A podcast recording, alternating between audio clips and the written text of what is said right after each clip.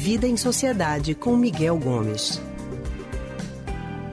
Conosco na linha, Miguel Gomes, historiador, psicólogo e psicanalista do Centro de Pesquisa em Psicanálise e Linguagem, o CPPL. Oi, Miguel, boa tarde. Boa tarde, Alexandra. Boa tarde, Erisson. Boa tarde, ouvinte. Boa tarde, Miguel. Ô, Miguel, durante um, um diálogo do filme História de um Casamento, da Netflix, é dito que é preciso desejar algo. A frase chama atenção diante do contexto da produção. A personagem Nicole, ou Nicole, né, interpretada por Scarlett Johansson e Johansson, e o marido dela, Charlie Adam Driver, estão passando por muitos problemas e decidem se divorciar. Agora, Miguel, refletindo sobre essa frase, hum. vou até repetir aqui: é preciso desejar algo. Será que de fato a gente precisa mesmo estar sempre desejando algo? Pois é, eu acho que tem duas dimensões aí. Tem uma dimensão consciente e uma dimensão inconsciente. Se a gente pensar inconscientemente, a gente está sempre desejando algo, mesmo quando a gente não consegue perceber o que a gente está desejando. Sempre tem alguma coisa ali que é da ordem da falta, daquilo que nos está faltando e que a gente de alguma forma é, deseja essa completude, deseja encontrar esse algo.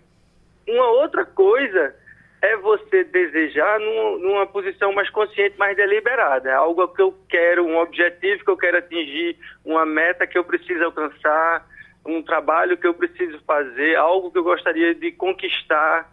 Aí isso é uma outra dimensão do desejo. Então aí a gente pode entender assim que no, no contexto do filme o que eles estão querendo dizer aí é justo essa dimensão mais deliberada, né? Como se assim, para a gente se sentir motivado na vida, para a gente ter gosto na vida, a gente precisa estar tá sempre desejando algo, a gente precisa estar tá colocando um sentido naquilo que a gente está vivendo para atingir algo que a gente deseje.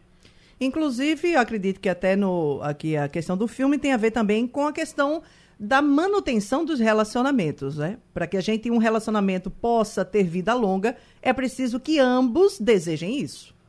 Isso, é, né? No, no contexto do filme tem essa, essa nuance, né? O, os personagens ali, é preciso desejar algo porque o relacionamento entre eles já não está mais funcionando, embora eles ainda tenham uma boa relação entre si.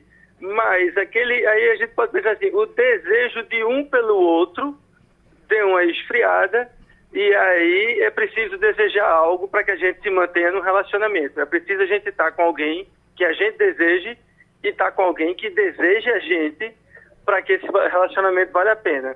E isso é nesse, nesse plano, vamos dizer assim, deliberado, né? Daquilo que a gente quer fazer. Porque num, num outro plano, no plano inconsciente, a gente está sempre desejando, mesmo quando a gente não sabe o que quer. Tem alguma coisa ali, né? Isso é essa quebra que Freud dá na, na perna da humanidade, né? A gente diz assim que foram três grandes fraturas no narcisismo da humanidade. Copérnico, né, quando diz, ó, oh, vocês não são o centro do universo, são só um planetinha aí girando em torno de uma estrela mequetrefe. Darwin, que chega e diz, ó, oh, vocês não são nada demais, vocês são é, fruto da evolução, do, da, da, de uma espécie, adaptação. E Freud que diz, ó, oh, vocês não sabem direito nem o que vocês desejam, porque muitas coisas que vocês desejam estão tá no plano inconsciente e vocês não sabem o que é. Né? Então tem essas três quebras aí no nosso narcisismo que dizem da ordem, que diz da ordem do desejo, né, do, do inconsciente, mas que a gente não confunda que o desejo que se trata aí no filme é esse desejo deliberado, aquele que a gente precisa alcançar, aquele objetivo que a gente dá para a vida, o sentido que a gente escolhe para a vida, porque esse sentido não está dado a priori. É a gente que vai definir ele a partir da nossa história, do nosso contexto socio histórico, sociocultural, econômico, familiar, etc. É fácil a gente então entender que quando se tem um desejo, ah, automaticamente esse desejo naturalmente vai te impulsionar para alcançá-lo. Então, isso faz com que você se, se movimente. Mas qual é o risco? O que é que pode acontecer é, quando alguém não tem um objetivo na vida, por exemplo? Pronto. Essa é uma, é uma alegação que a gente escuta muito em consultório das pessoas que estão passando por um período mais triste, mais entristecido, mais depressivo. É justamente as pessoas que olham para frente e têm a impressão de que não gostam de nada, que não desejam nada, que não tem vontade de fazer nada, que nada na vida dá prazer, é, é, é um pouco essa dimensão de não consegue perceber o que gosta, o que deseja, não sabe o que quer da vida, não consegue enxergar sentido na vida. Então, essa é uma alegação muito comum nas pessoas depressivas. Né? O trabalho com elas é, é um tanto de fazê-las perceber que é, é isso que ela precisa desejar não vai vir de fora, vai vir dela. É ela quem precisa é, e construir aquilo que ela quer desejar, aquilo que ela quer fazer da vida dela. Ô Miguel, tem esse caso que você citou agora, que são das pessoas depressivas. Mas e aquelas pessoas que, por exemplo, não estão em depressão, mas que elas Sim. estão o tempo todo em busca de alguma coisa e, assim, nunca estão satisfeitas quando elas alcançam aquilo. É como se elas precisassem viver eu gosto sempre de fazer essa comparação, que eu acho que o pessoal mais, mais novo não sabe o que é isso, não. Mas o pessoal mais antigo sabe. O motor do. O, o cabo do acelerador do Fusca, quando partia. Sim. Olha, o Big já tá rindo aqui, ó. Que ele tem um Fusca, ó. Tá rindo aqui, ó. Big já tá rindo aqui. O cabo do acelerador do Fusca, quando ele partia, pra gente chegar em casa, a gente não amarrava ele, deixava ele o tempo todo acelerado e ele não desacelerava. Ficava o tempo todo ah, ali na alta, né? Girando na alta. Tem gente que é assim.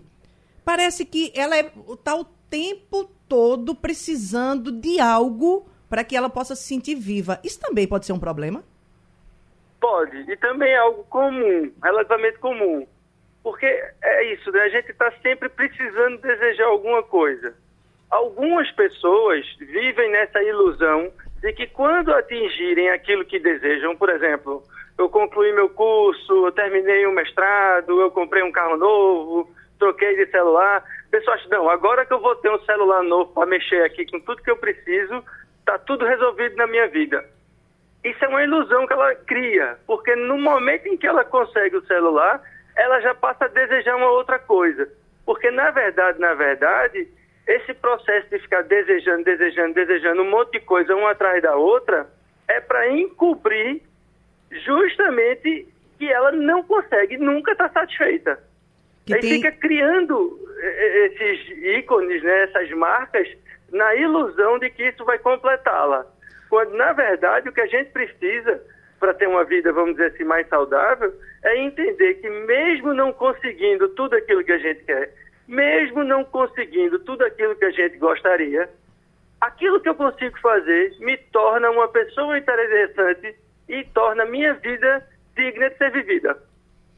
Normalmente é pra, você está falando então que é para esconder uma insatisfação interna? É isso? Pode ser é. uma questão de carência, uma solidão, alguma coisa nesse sentido? Eu diria que é mais que uma satisfação. É para esconder um, um, uma marca do ser humano, que é essa marca de que ele não vai conseguir tudo que ele quer. É a marca trágica do ser humano, que por mais que a gente tente, a gente não vai conseguir ter tudo. Nem que a gente seja o mais milionário do, dos seres humanos na Terra, a gente vai conseguir ter tudo que a gente quer. E, e tem... aí a gente tenta encobrir essa fragilidade de ser faltante, de nunca estar pleno, buscando essas marcas, é, vamos dizer assim, mais próximas do dia a dia. Ô, uma formatura, um objeto, etc. Ô Miguel, ainda tem uma outra, uma outra situação que as pessoas às vezes não percebem, mas tem uma frase que eu gosto muito também, que diz o seguinte é, tome muito cuidado com aquilo que você deseja, porque ela, esse desejo pode se realizar. É isso mesmo. Então, muita gente deseja as coisas sem medir as consequências caso aquele desejo venha a ser realizado. Pois é, né? Tem, tem certos desejos que a gente precisa ter cuidado. e tem alguns desejos que a gente nega, né? Que a gente sente, às vezes, num plano inconsciente, mas eles são tão ameaçadores para a gente que a gente faz de conta que não deseja. Né? Então, isso é muito comum em certas situações. Então, é, assim, para um caso bem, bem característico, quando que a gente escuta, inclusive em clichê em todo canto, quando se fala de homofobia, né? Aquela, aquele clichê que assim, por trás de todo homofóbico tem um homossexual enrustido. Lógico que isso é, um, é uma construção assim muito rasa, mas o que está por trás disso é o seguinte, aquela pessoa que tem um desejo por um outro homem, um homem que tem um desejo por um outro homem, e isso é legítimo, você pode sentir em algum momento por alguém, isso não vai transformar você necessariamente em homossexual ou querer ter uma relação com outra pessoa.